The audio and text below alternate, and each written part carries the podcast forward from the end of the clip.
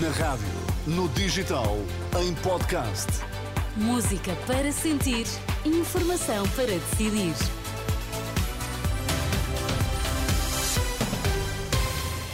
Vamos saber quais as notícias que estão a marcar a atualidade. Começamos pelos títulos em destaque. Boa noite. O Governo concluiu as negociações com os sindicatos dos médicos, mas só chegou a acordo com o CIM. A FNAM recusa assinar. Foi aprovado o aumento dos prazos de prescrição nos crimes de abuso sexual de crianças. Governo concluiu esta terça-feira as negociações com os sindicatos dos médicos, mas só chegou a acordo com o CIM. A FNAM recusa assinar. O acordo alcançado com o CIM eh, prevê aumentos entre os 14,6% para os clínicos no início da carreira e os 10,9% para os assistentes graduados sénior. Joana Bordal Lissá, da FNAM, diz que é um mau acordo que vai afastar ainda mais os jovens da carreira e acusa o ministro Manuel Pizarro de não entender a nenhuma das propostas do sindicato.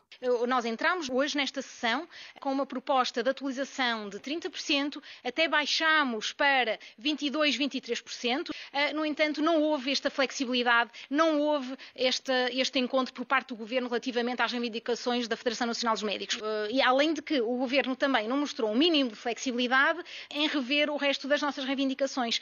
O acordo que nos foi proposto foi um mau acordo para os médicos e foi um mau acordo para o Serviço Nacional de Saúde. E a Federação Nacional Nacional Médicos não pode ser responsável por um mau acordo que ainda vai fazer com que os médicos que ainda estão no Serviço Nacional de Saúde saiam ainda mais e que os novos médicos não fiquem.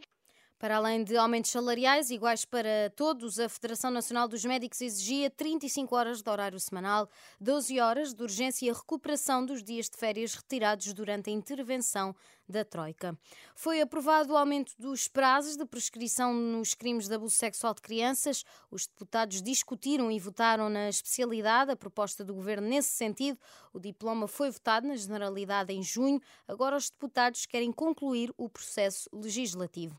A deputada socialista Cláudia Santos explica que esta proposta introduz um novo critério de contagem de prazo de prescrição. Significa que nunca há prescrição antes de as vítimas fazerem 25 anos, mas significa também que, relativamente a crimes sexuais contra crianças mais graves, não haverá prescrição antes de elas fazerem 33 anos, porque o prazo começa a correr quando completam 18, a esses 18 acrescem 15 e, portanto, apenas relativamente aos crimes sexuais mais graves contra crianças, a solução a que se chega é uma solução um pouco mais ampla até do que aquela que consta do relatório da Comissão Independente para o Estudo dos Abusos Sexuais contra Crianças na Igreja Católica. É a garantia do Partido Socialista. A proposta de lei foi aprovada com os votos do PS, PSD, Chega, PAN e Livre e a abstenção dos restantes e sem votos contra.